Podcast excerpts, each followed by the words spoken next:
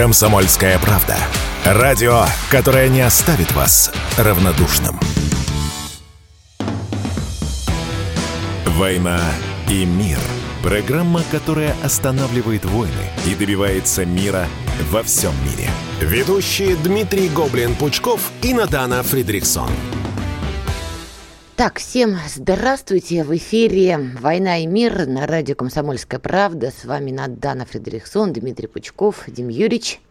Здрасте. Здрасте. Начинаем мы, к сожалению, с тяжелых новостей. Сегодня днем проходила, проходила информация, что Су-25 упал в районе Азовского моря. Было сообщение, что пилот катапультировался, но сейчас вот новостное агентство сообщает, что пилот, к сожалению, погиб. Так что выражаем соболезнования родным, близким. Это, безусловно, да. большая утрата. И также сегодняшнее утро тоже началось с очень тяжелых э, новостей. Была совершена террористическая атака на Крымский мост, по-другому это назвать нельзя. В понедельник утром глава Крыма Сергей Аксенов сообщил о ЧП на мосту через Керченский пролив. В результате было заблокировано автомобильное движение, появилась огромная пробка, пострадала машина, она взорвалась, и в машине была семья. Погибли двое, Алексей и Наталья Кулик, а их 14-летняя девочка, дочка, была госпитализирована в тяжелом состоянии. Что особенно, знаете, цинично. Издание CNN через несколько часов вышло с материалом, которое под заголовком шло. Служба безопасности Украины взяла на себя ответственность за атаку на Крымский мост. Ну и дальше они пишут, что это была совместная операция СБУ и военно-морских сил Украины. Дмитрий Юрьевич, ну нам уже объявлена киевским режимом террористическая война. Это очевидно. Ну, это же не первый раз. Ничего нового не произошло, по-моему. Безусловно, трагедия, что люди погибли, но сам факт, это же второй подрыв. Один раз загнали грузовик, взорвали. Кстати, почему загнали? Ну, потому что вот так организована проверка грузовиков можно загнать и взорвать. Почему здесь взорвали? Ну, говорят, я не это, весь день работал, за событиями не следил, что это типа некий водяной мотоцикл, этот гидроцикл для покатушек. Вот Дрон. Его, так сказать. Вроде как британский даже вот проходила Дрон информация. Это, это про то, что он дистанционно управляется. Вот. Ну, либо сам по каким-то координатам идет, неважно мотоцикл это или еще что-то. Но это говорит о том, что мы не видим мотоциклы, которые идут, например, со стороны Азовского моря. Если он действительно пришел со стороны Азовского моря, ну, значит, там действуют диверсионные группы украинского СБУ которые волокут туда взрывчатку, волокут механизмы, приборы наблюдения, управления, и таким образом вот взорвали мост. Как это не углядели, я, честно говоря, не понимаю, потому что мы же регулярно слышим, что когда их запускают в сторону Севастополя, то все это мало того, что выявляется, еще и крайне успешно уничтожается. Не так давно показывали двух толковых женщин, которые типа говорят, это они там из какой-то пулеметной установки уничтожили.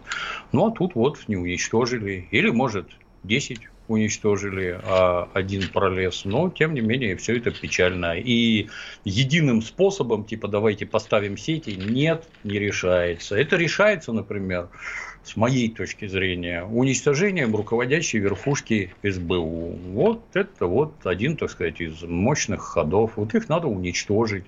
Дальше надо уничтожать руководство диверсионными группами на территории Российской Федерации. Дальше надо уничтожать конкретных исполнителей. Не рассказывать какие-то сказки, там у нас мораторий на смертную казнь и прочее, а террористов надо вешать на площадях безо всяких разговоров. Вот твоя судьба. Раз ты подписался на это, будь готов вот к этому. Если ты считаешь, что ты можешь отнимать чьи-то жизни, отнимут и твою, причем наиболее унизительным способом. Оно комплексное и одними там шевелениями бровями никак не решится. Вот Дмитрий Медведев сегодня тоже писал пост по поводу этой трагедии и созвучно тому, что вы говорите, что террори... террористы понимают только язык силы, поэтому надо взрывать их собственные дома и дома их родственников, искать и ликвидировать их поддельников, отказываясь от пресной идеи судебного процесса над ними. Но вот Медведев тоже об этом пишет, но мы же так не действуем.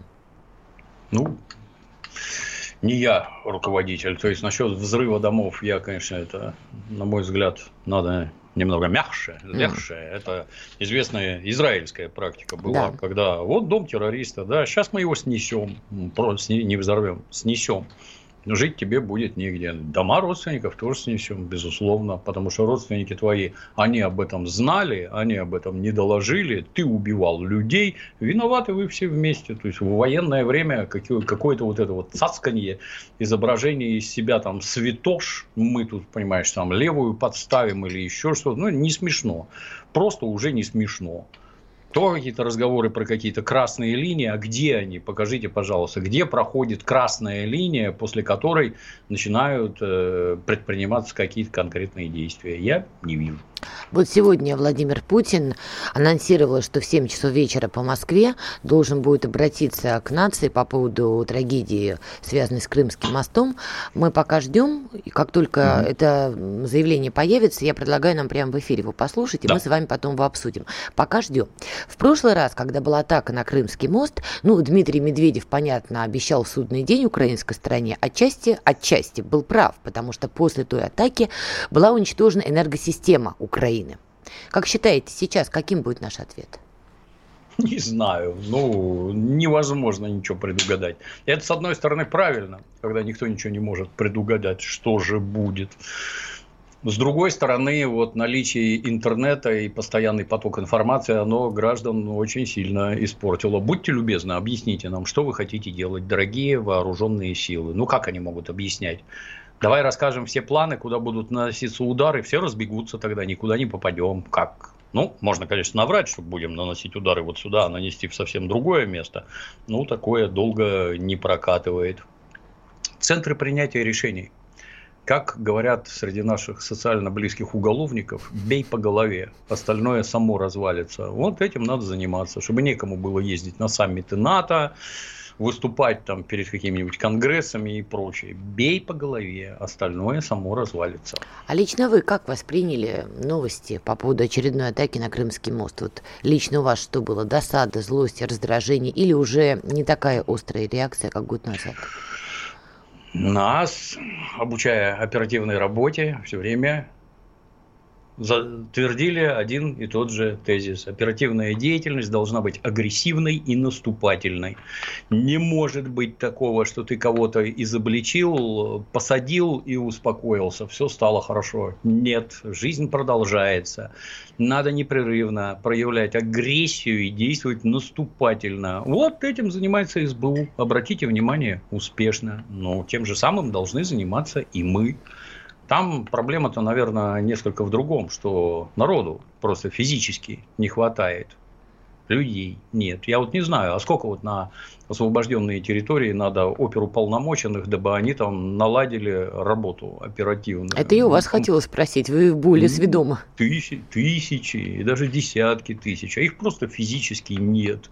Мало того, что их нет, так их учить надо примерно по пять лет не менее, для того, чтобы они в предмете хорошо понимали. Их надо готовить. При этом, понимаете, послать оперуполномоченного из Москвы в Донецк, мягко говоря, странная идея. Он родился не здесь, вырос не тут, говорит даже не так. У него какие-то странные представления о местном обществе, он там не заработается вообще. Для этого нужны свои местные кадры. Выращивали ли их? Нет, не выращивали. Как раз наоборот получилось, что вся ну, на юге, в Херсоне, там, да, там массово с одной службы и в Крыму. С одной службы перешли на другую, просто и без затей. А в Донецке такого не было, например. А в Донецке получилось, что крепкая власть, это украинская власть, которой мы служим, которая начисляет нам выслугу, платит пенсию и всякое такое. А тут что-то непонятное. А вы за кого? А мы за того, где выслуга лет. Это вещи примитивные абсолютно, там, под все рассказы про нацизм, фашизм и прочее. Мы за того, где выслуга лет. И тамошняя милиция, она как-то нет, не очень охотно на службу в Российскую Федерацию пошла. Ну, Это печаль. По-разному. Да, конечно, а МГБ? По вот я знаю, Это что были проблемы том... со слиянием МГБ и наших э, силовых ведомств, ну так вот политкорректно говоря, но тем не менее у МГБ накопился большой опыт, и у них вызывало раздражение, почему к ним приехали мажоры из континентальной России, как они их называли, да, и теперь их, местных, кто под обстрелами, на тот момент там 8-9 лет был, начинают учить жизни. И там вот конфликт пошел. И это тоже, да. Ну, я о чем и говорю, что приехавший из Москвы, он там работать нормально не сможем, не сможет. Это должны быть местные люди, как и везде, как в Пи. Из Питера в Москву приезжают не очень. Из Москвы в Питер еще более не очень. Ну вот, а там почему должно отличаться? Нет. Поэтому надо выращивать своих, выращивать много. Их учить надо, тренировать. А вопрос-то они точно захотят служить? Мне вот интересно. Это хороший Боюсь, вопрос. что нет. Боюсь, что нет.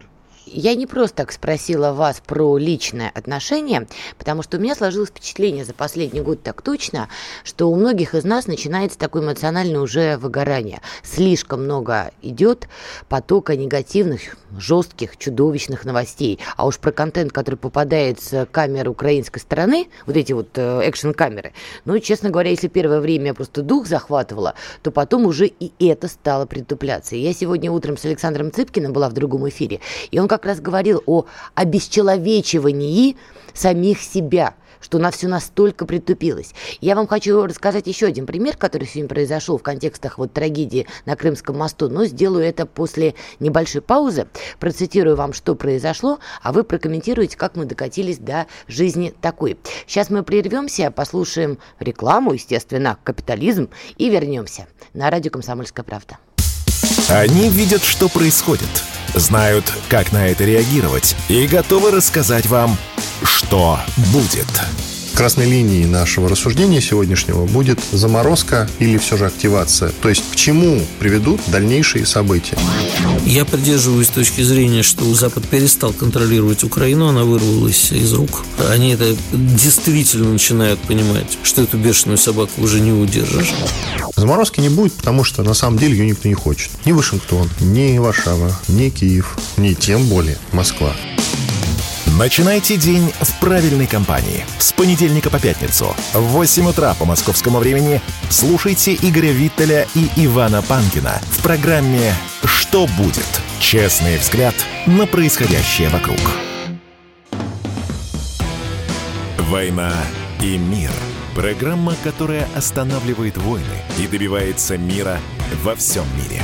Ведущие Дмитрий Гоблин-Пучков и Надана Фридриксон – так, продолжаем. С вами Дмитрий Пучков, Надана Фредериксон на радио «Комсомольская правда». По-прежнему ждем обращения Владимира Путина к нации после трагедии на Крымском мосту. До ухода на новости, рекламу мы как раз уже стали поднимать с Дим Юрьевичем тему, что, по сути, мы сами себя обесчеловечиваем. Слишком у нас уже притупляются эмоции на контент, который, конечно, должен вызывать более человеческую реакцию. И вот чудовищный на самом деле пример. Сегодня две идиотки, а по-другому их назвать не могу, вот абсолютно вот ведро с лягушками на ножках, значит, записали видео и опубликовали его своими руками. Еще раз, никто у них это видео не воровал. Значит, стоят две дуры и говорят в кадр. Взорвали мост прямо перед нами. Это одна говорит подру- подружайка. И вторая. Не могли на час попозже. И дальше хихи, ха-ха и вот это вот все.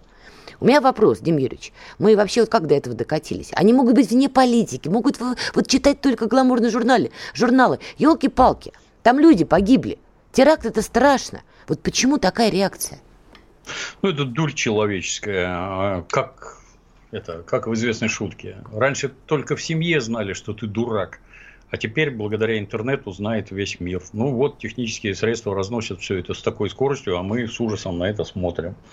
Сами ли мы в этом виноваты? Ну, я, в общем-то, не согласился бы. С моей точки зрения, начало было в те времена, когда ИГИЛ показывал, ИГИЛ, запрещенная в России организация, да, массово показывали ролик с массовыми же казнями. Ведь кто-то же там подтаскивал высококачественную аппаратуру, ставил свет, выстраивал кадр. Вот людям головы отрезают, горло режут, кровь реками течет. А это вот высокотехнично, эстетично туда-сюда. Это, собственно, не мы начали.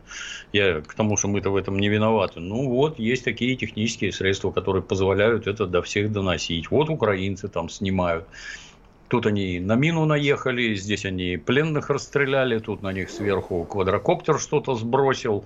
Ну, а куда деваться? Мы все это видим. Оно, знаете, и даже до того было. Я когда службу нес, то люди непричастные постоянно задавали один и тот же вопрос. А ты, а ты трупы видел? И когда, ну да, видел, ой, как оно, то есть это у людей какое-то вот что-то такое запретное, но замечу, им это страшно интересно было. А теперь, обратите внимание, они по утру за завтраком смотрят сериал, там, как, какое-нибудь это детство Ганнибала Лектора или кино «Человеческая многоножка». Они Ой. сидят, жрут, они сидят, жрут, их даже вот это не вызывает никаких рефлексов. И это вещь, в общем-то, странная, я бы даже сказал, страшная, потому что когда тебе все время это показывают, то у тебя все атрофируется. Ну, а что такого? Ну, голову отрезали, и что? Что, я не видел, как головы отрезают. Это вещи очень нехорошие. На психике населения сказывается очень и очень нехорошо. Точно, ну, давайте посмотрим на этих украинцев. Это же вчерашние, приготовьтесь, советские люди – комсомольцы, пионеры, все дела. А сегодня головы отрезают. А как это так получается? А вот так и получается распространением подобных вещей, пропагандой, постоянным показом. Это же нормально, а что такого? Ну, отрезали башку. Она правильно сделали, говорят окружающим. Надо было отрезать не только ему, а и всем остальным. Ну, как это так? Есть ли против этого какие-то фильтры, есть ли против этого какое-то действие? Тут психиатров надо подтягивать, потому что кроме этой денацификации и демилитаризации, там этих контуженных еще и в чувство десятилетия придется именно психиатрам приводить. Да и нас уже, похоже, тоже. И к чему мы движемся? Потому что вот сегодня утром Цыпкин говорил, что вот он проводит свою личную борьбу с этим, пытается публиковать какой-то позитивный контент. Но мы все понимаем, что позитивный контент продается плохо, особенно в наши дни. И мы сами попадаем в бесконечную ловушку воспроизведения жести. Больше ада, вот как раньше писали. Вот к чему придем-то? Граждане все время хотят острых ощущений. Чем дальше, тем острее. Обратите внимание, они только и говорят про свои эмоции, ни о чем другом они не говорят. Что вызвало у них наиболее яркое переживание? Здесь мы были там такие эмоции, а тут мы были здесь такие эмоции. А это же все их щекочет непрерывно. Но они по нарастающей ищут вот это посмотрели, не очень тронуло, а вот это мы вообще все обалдели. А теперь покажите нам что-нибудь такое, чтобы я вообще тут рехнулся. Это как как в известном стишке, ты рассказал мне просто правду, а я ужасную хочу. Такую, чтобы обгадиться, завыть, забиться, захрипеть. Вот этого они все время хотят. Потакать этому, ну, с моей точки зрения, категорически нельзя. Можно, ну, то, что работает ли то, что говорит Александр, на его уровне может быть, а в целом, как воздействие на население нет, не сработает. Для этого нужна контр пропаганда. То, что происходит с той стороны, это пропаганда. Многие не знают, но пропаганда это по-русски распространение неких идей, там, распространение. Ничем плохим не является. Вот с той стороны распространяют вот такое в наш адрес. А мы со своей стороны что распространяем?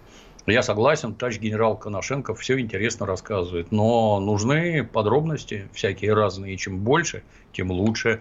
Причем подробности не в стиле, кому отрезали голову там и кого на куски разорвало, нет, про другое, но точно так же цепляющие. А чем цеплять? Ну, зовите там этих режиссеров, дирижеров, я не знаю кого. Обратите внимание, полтора года прошло, ни единого фильма не сняли ни единого, даже сценариев не появилось про войну на Украине. Нет. «Лучший в аду» был фильм, но вот, он именно про боевые действия. Да, да, да. Под руководством гражданина Пригожина, да, вот некоторое количество сняли. Там этот турист, как его, не Санцепек, а забыл. Да, Санцепек, Санцепек был, наверное. да. Да, лучшие в аду. Ну, они слабые в художественном отношении. Люди старались, видно.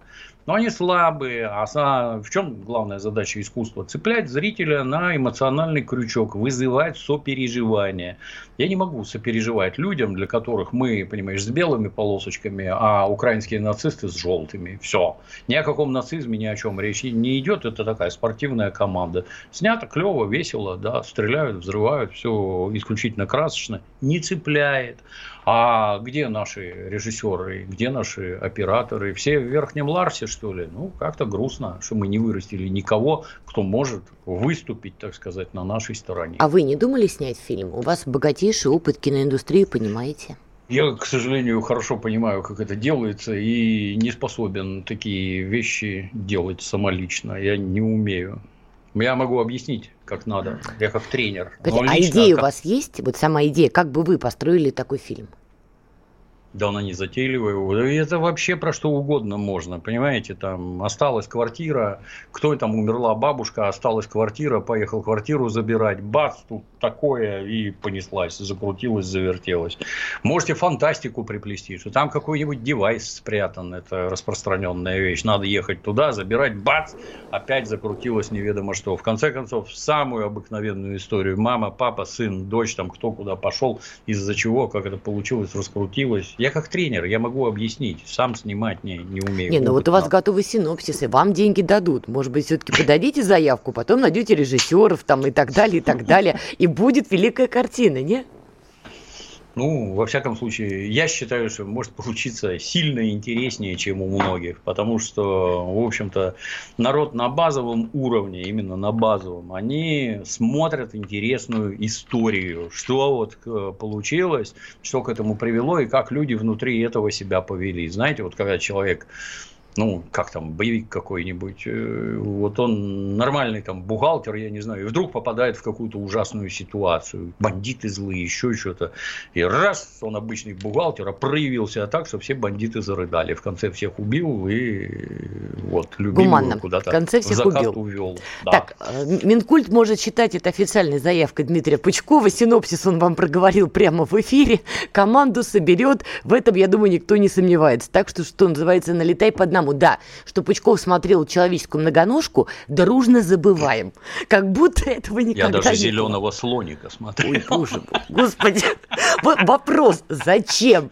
Вот на кой черт вы смотрели эти фильмы? Вот многоножку зачем? Ладно я, вы-то зачем? Чисто для галочки, чисто, ну, надо знать, о чем говорят, только поэтому.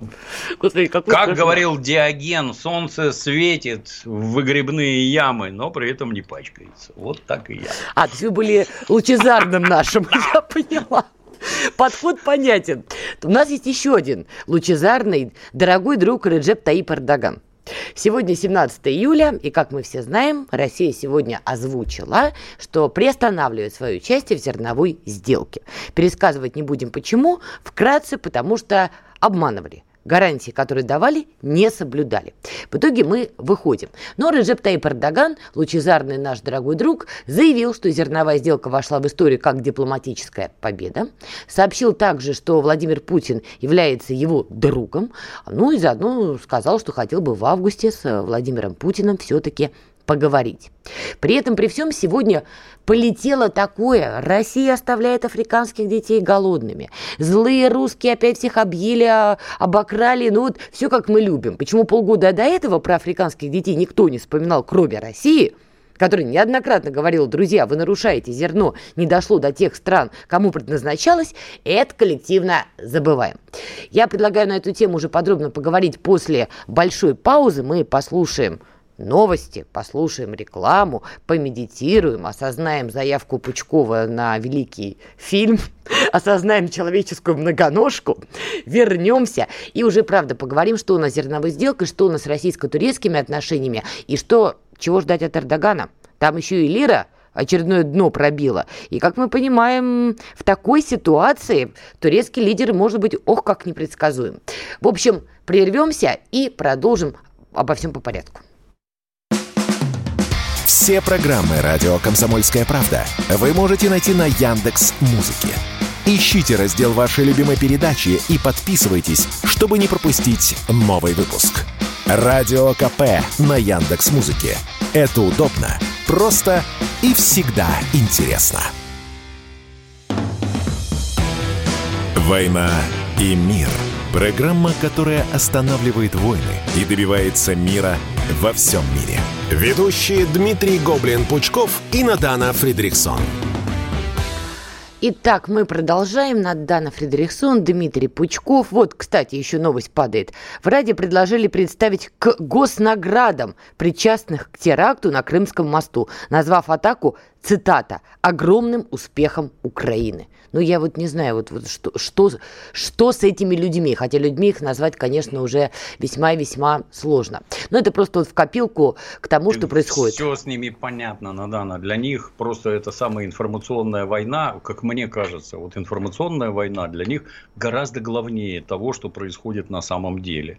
Вот как они испражняются в головы своих сограждан, это для них гораздо важнее, чем победы на поле боя не получилось там, давай сотворим какую-нибудь пакость, которая, безусловно, получится, а дальше будем орать про нее, и у всех уже, ну, однозначно перемога. Вы же видите, как мы ловко вот тут подвзорвали.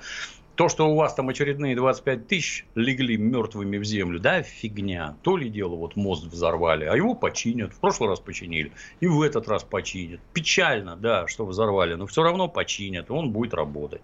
Вот. А ну, представить к наградам, безусловно, надо. Мы будем знать, кто Интересно, это британцы кого-нибудь представят госнаградам? Бен Уоллиса, например, и если подтвердится информация, что это британский дрон был или подводный там вот этот вот э, аппарат. Вот если подтвердится, они тоже на Туманном Альбионе будут уливаться слезами гордости.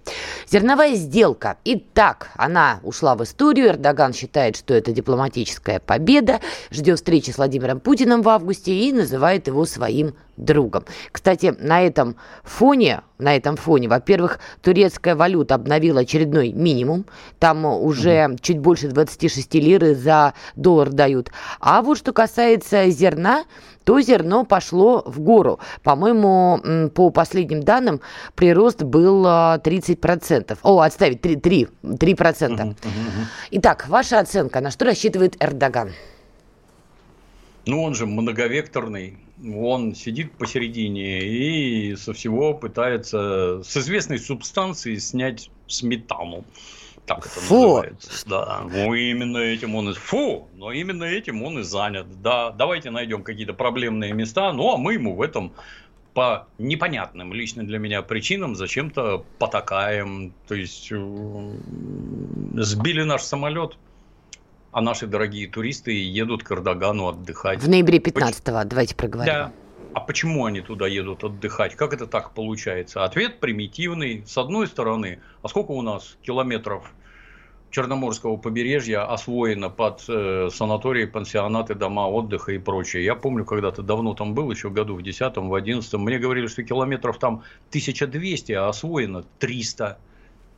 Ну, соответственно, наши едут туда, потому что дома нет ничего своего. Ну, прекрасно. То он нам помидоры продает, тут же какие-то фиги в карманах крутит непонятно зачем. Ну, с одной стороны, понятно, что самый плохой мир, он гораздо лучше доброй, отличной войны. Он все-таки в НАТО, и, по идее, гадить нам должен в тысячу раз больше. Но вот он в тысячу раз не гадит, ну, наверное, это правильно, что с ним так отношения выстраиваются. Но с точки зрения обывателя, избирателя, не побоюсь такого слова, отношения эти выглядят очень и очень странно. Но при этом тот же самый избиратель мчался на турецкие курорты, как только стало можно да, после сбитого да, нашего да, самолета. Тут-то да, как да, раз... Они и с колынами-волынами, они все равно поедут на эти курорты, понимаете, приедет Пугачева, они тут же побегут на ее концерты, и еще куда-то побегут. У сограждан требования ко всем вокруг, кроме как к самому себе.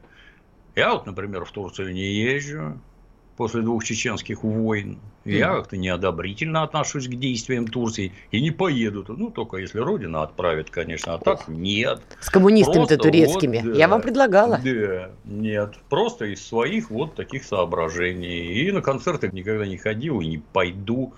А гражданам я все-таки рекомендую в первую очередь думать о самих себе, а не об Эрдогане. Не покупайте ничего турецкого, как нельзя покупать.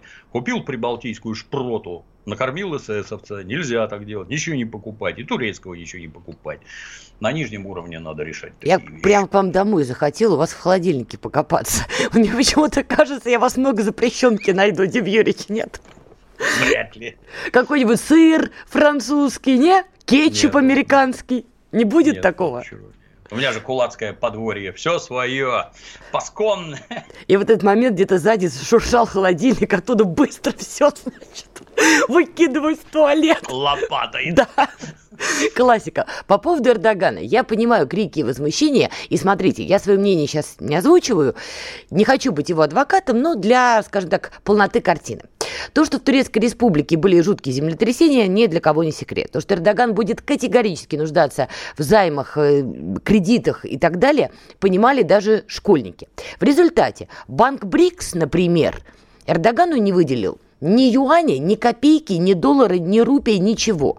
А тут Байден на мягких лапках звонит Эрдогану, говорит, слушай, у нас от МВФ для тебя 11-13 миллиардов долларов. Не так много, но, согласись, и не так мало. Ну, послушайте, понятно, что ему нужны деньги. И, возможно, возможно, часть его поведения была связана с этим. Разве нет? Ну... Я э, вот решительно возражаю. Это как Прошу. с нищими, знаете, мне нечего есть. Дайте денег. Даешь хлеб, ты обалдел, что ли? Денег дай. Тебе же есть нечего. Ты обалдел, что ли? Дай денег. Ну, вот это так выглядит. Нет, если у тебя там никто с голоду не помирает, то как-то непонятно. Зачем, зачем мы тебе вообще должны что-то давать? Можем ли мы тебе помочь? Да, давай, подписываем контракты. Мы тебе вот это, а ты нам вот это. Не хочешь, возись сам. То есть, жизнь-то, она жестоко, и все в ней вовсе не так радужно, как может показаться. Это, знаете, как это обвиняли Советский Союз, ой, там напомогали всем, ой, напомогали, ой, советские люди в нищете, а в Африке все жируют. Это же не так. Оно все взаимовыгодное было. Вы нам ресурсы, мы вам оружие. Все хорошо получалось. Ну, а что касается американцев, а что от них ждать-то? Они эти баксы печатают. Ну, давай напечатаем тебе 10 миллиардов. Хочешь 15? Дадим. Это если они хотят купить Эрдогана, ну, для них это абсолютно нормально. Да. Более а того, нас... не против этого. Да, естественно. А у нас, может, нет таких денег. Вон у нас отмели 300 миллиардов за кордоном, и их нет у Слушайте, нас Слушайте, no money, no honey. Нету денег, нет меда, говоря по-русски. То есть наши претензии к Эрдогану эмоционально, они понятны. С другой стороны, есть беспощадная реальность, беспощадная как гравитация. Мне подсказывают готово обращение Владимира Путина к нации. Предлагаю... Угу. Э, да, это совещание по Крымскому мосту. Давайте послушаем, и мы с вами потом прокомментируем. Уважаемые коллеги, здравствуйте. С нами на связи главы регионов Республики Крым, Краснодарского края, Херсонской области, непосредственно на месте заместитель председателя правительства Марат Шахизянович Хуснулин. Обсудим ситуацию в районе Крымского моста. Как известно, сегодня ночью на мосту был совершен очередной террористический акт. Погибли мирные граждане. Ранен и остался без родителей ребенок. Семья ехала в Крым из Белгородской области. Я прошу и руководство этого региона, и по линии федеральных властей оказать всю необходимую помощь пострадавшей девочке, ее родственникам, и взять этот вопрос на особый контроль. Из-за теракта серьезно повреждено дорожное полотно на нескольких пролетах Крымского моста. В результате на время было прекращено и автомобильное, и железнодорожное движение. Дано поручение ФСБ, Следственному комитету, ряду других ведомств детально разобраться в случившемся. Не сомневаюсь, что все обстоятельства будут установлены. С учетом того, что уже второй теракт на Крымском мосту происходит, я жду конкретных предложений по повышению безопасности этого стратегически важного транспортного объекта. Мы сегодня утром по этому поводу с коллегами подробно говорили. По моему поручению состоялось заседание специальной правительственной комиссии, в которую входят представители регионов и федеральных ведомств. По мосту уже восстановлено железнодорожное движение. Сейчас важно оказать всемирную поддержку людям, которые из-за перекрытия движения на мосту оказались в трудном положении. Это касается и пассажиров задержанных поездов, и автомобилистов на трассе. Прошу доложить, как решаются вопросы с питанием и обеспечением их питьевой водой, достаточно ли медицинских пунктов для оказания помощи, как перенаправляются транспортные потоки, какие предложены альтернативные маршруты для грузоперевозок и легковых автомобилей, как обеспечена безопасность этих маршрутов, работа пропускных и контрольных пунктов. И, наконец, как задействованы возможности паромной переправы через Керченский пролив. Ну, вот такое сейчас заявление от президента России Владимира Путина. Ну, Дим Юрьевич, я думаю, тут комментировать особо нечего. Это очевидная реакция главы государства чтобы это оценивать, с одной стороны. С другой стороны, я что-то не припомню, чтобы президент не владел ситуацией и не, не разруливал это вот так, как следует разруливать. Ну, вы оказались правы. Конечно, сейчас никто не будет анонсировать, как мы будем отвечать. Но я думаю, поживем увидим. Ну, естественно, не нужно. Поживем увидим, и я думаю, своими глазами увидим где-то в прессе, услышим и узнаем. По поводу Британии. А Сма... вот я чуть-чуть, да. чуть-чуть, так сказать, встряну. Вот вчера смотрел телевизор, там итоговая программа, и была, был отличнейший сюжет про ланцеты я у себя на канале выложил. Если кому интересно, канал Тупичок Гоблина, залезьте, посмотрите. Минут на 14. Про ланцеты, да, как работает, да, частный бизнес работает на военную промышленность. Потрясающе. И я вам замечу, что вот, а вот ездил недавно в Алабугу, только-только оттуда вернулся, там у нас 40 заводов функционирует, и там работают в полную силу, в две смены на благо, так сказать, отчизны. Нам есть чем ответить, нам есть что показать. Никаких сомнений лично у меня в этом нет. Ну, я надеюсь, что ответ последует соответствующий. И этому мало внимания уделяется, мало освещается, куда мы попали, что из этого получилось. А украинцы, вот к вашим словам, уже, да, вы знаете, у нас тут 75% электросетей разбомблено, и, в общем-то, зимой будет очень-очень холодно. Готовьтесь уже сейчас. Это говорит о том, что они восстановить это уже не могут. Ну, работает или не работает? Конечно, работает. К Британии сейчас все вернемся. Я забыла еще один момент, э, который хотела обсудить с вами. Точнее, два.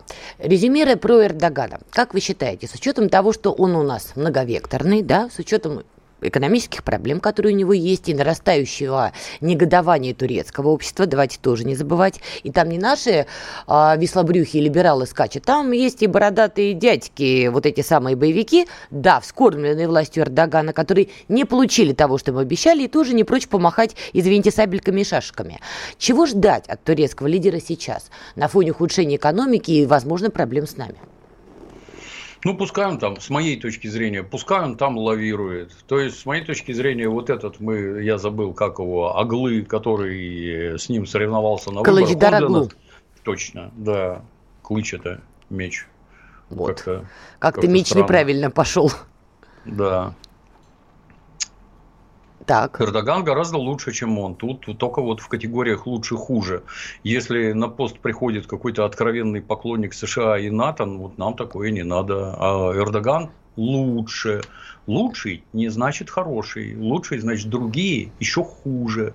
Это вот такое удивительное открытие. Ну, будет кривляться, естественно, но для этого и нужна дипломатия, чтобы ловко выкручивать друг другу руки, ломать ноги, под столом пинаться, а сверху, чтобы все было хорошо. Откровенных-то гадостей, вот таких вот, он же страна НАТО, повторюсь, откровенных гадостей он не делает. Система С-300 покупает. Это серьезнейшая вещь, между S400. прочим. Да, извините. Ну, поставлял Байрактары на Украину. Ну, как говорится, а сейчас Косово. Теперь? Кстати, да, и где, и где теперь твои байрактары? И что они сделают? Да ничего не сделают. А вот наши ланцеты, вот наши ланцеты, да, развиваются и попадают туда, куда надо. Так, все, так что пускай будет. Все на канал Дим Юрьевича после, после «Войны и мира» сейчас всем стоять на да. месте и бояться. А после, да, на канал Дим Юрьевича смотреть про ланцеты. Еще один момент. О, точно, будьте здоровы. Да. Еще один момент Спасибо. такой глобальный БЛМ, прости господи, да, то, что я анонсировала угу. еще до ухода на рекламу. Значит, полгода Россия кричала, друзья, вы нарушаете условия зерновой сделки, зерно не доходит до нуждающихся стран, в том числе Африки. Что вы творите? Почему хруст французской булки все громче громче, а люди там и доедают. Все это игнорировали. Сейчас поперло. Русские оставили африканских детей без еды. Как считаете, как далеко они будут раскручивать эту тему и вот наши позиции в Африке теперь? Да ровно столько, сколько им надо. Они, как я не это, не специалист по зерновой сделке, но я все время везде читаю одно и то же, что наши требования не выполняются вообще никак. То есть зерно вывозят, дают вывозить. Все деньги от продажи идут на Украину. Продают они это зерно в Европу, где кормят скот этим зерном. А в Африку ничего не идет. благополучно. То есть, что мы с этого получаем, мне как обывателю понять вообще невозможно. А то, что они орут о том, что русские оставили всех африканских детей без еды, ну нормально, все СМИ у них в руках, это же свободные, демократические, абсолютно непредвзятые СМИ, поэтому они все ходят строем и говорят одно и то же. Есть ли у нас что-нибудь такое? Нет, у нас ничего нет, мы никак противодействовать не можем. То есть информационное противоборство у нас никак не отлажено. Вот есть какая-нибудь газета, например, серьезная. Есть ли у нее сайт на английском языке? Нет. Есть ли на английском, ну, на немецком, на французском, на испанском? Нет, нету такого. У нас э, информационное воздействие на Запад вообще никак не отлажен. А при этом все время кричат, о, вы посмотрите, Washington Post, посмотрите, что написала, New York Times, вот что написала. Да какое мне дело до того, что они пишут? Они все сволочи, гады и хотят нас убить и расчленить. Все, никаких других задач у них нет, никто уже не скрывает. А если что-нибудь наоборот, нет, мы будем обсуждать, что написали Washington Post. Это неправильно, так нельзя. Надо свое все делать. Надо свою повестку непрерывно навязывать. А то вот так и будет, что Россия оставила африканских детей без хлеба. Я по-прежнему настаиваю, вам надо переводить на английский язык ваши выпуски и впихивать им ничего. в глотки. Нет, слушайте, вы не успеваете, мы тоже, знаете ли, не успеваем. Критикуете, предлагайте. Вы же свои выпуски почему-то только на русском языке. Вот страдают американцы без вас. По поводу Британии. Важный момент в контексте Украины. Мы же хорошо помним, что в какой-то момент даже администрация Байдена, то ли протрезвев, я уж не знаю, что у них там произошло, вдруг вышли и стали так пробрасывать через медиа, слушайте, а давайте все-таки что-то около переговоров. Давайте, наверное, да, Зеленского надо посадить за стол переговоров. И тут врывается Бен Уоллес тогда еще ястребиной походкой с криком «не-не-не». И там была чуть ли не дословная цитата, что мы, мы будем поставлять Украине оружие, лишь бы Украина не села за стол переговоров. И дальше, да, была поставка Штормшеду и вообще, а, а, по-моему, снаряды с объединенным ураном и прочее, прочее. Но сейчас Бен Уоллес загрустил, сказал, что осенью уйдет с этого поста. Медиа пишут, что глава МИД Британии может занять его должность. Как вы считаете, с ходом этого ястреба?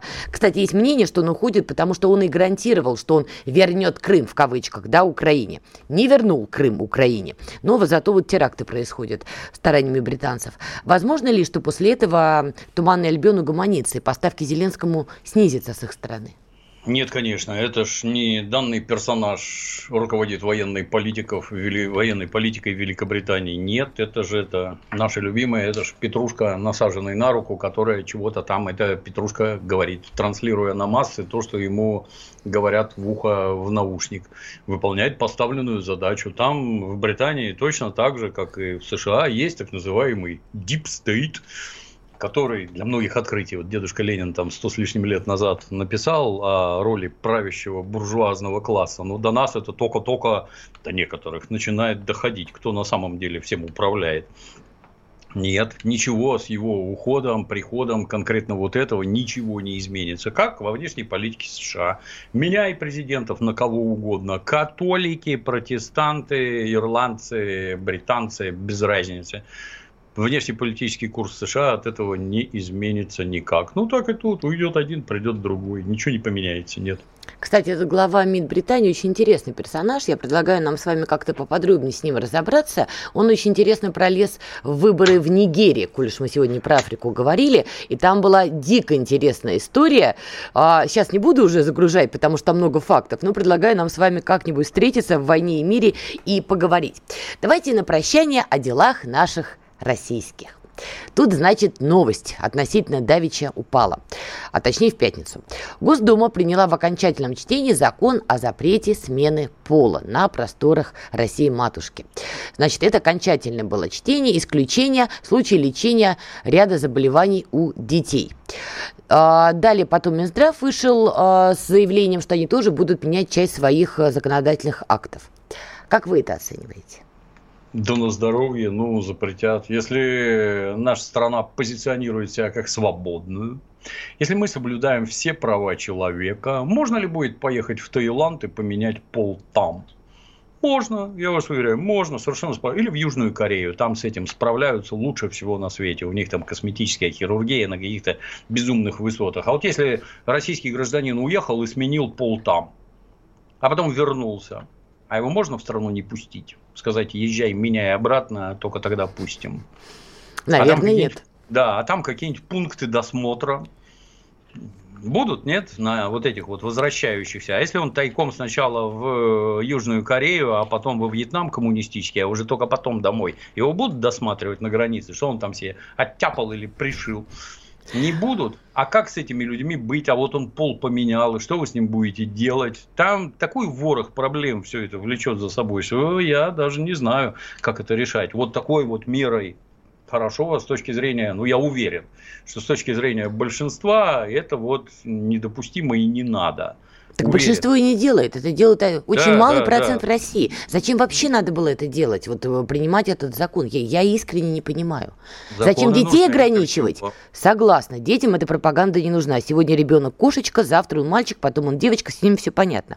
Но почему 30-летний человек, вдруг ощутивший или не вдруг ощутивший себя в другом поле, почему он не может пойти и сделать эту операцию? Не выезжая ну, в какие-то Иланды. Э, в этой, как ее, в известной присказке, что когда человек воображает себя Наполеоном, беременным, то его сразу в дурдом кладут. А если он вдруг говорит, что он женщина, то да, да, давай операцию тебе сделаем, еще что-то. Мягко говоря, странно. Может, действительно, я не про то, что надо всех немедленно в кандалы, в комнату, оббитую войлоком, там, нет, ну, а может, действительно сначала там как-то это с кем-то из психологов побеседовать, там, может, что-то наладится. Это, наверное, правильно. Детей к этому делу вообще подпускать нельзя.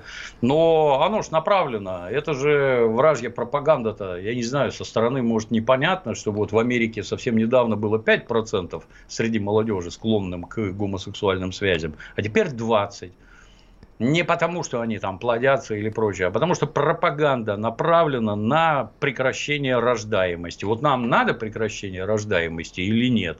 Я считаю, нет. Нам наоборот, надо детей рожать в промышленных количествах. И вся подобная деятельность, она вообще запрещена должна быть. Да. Угу.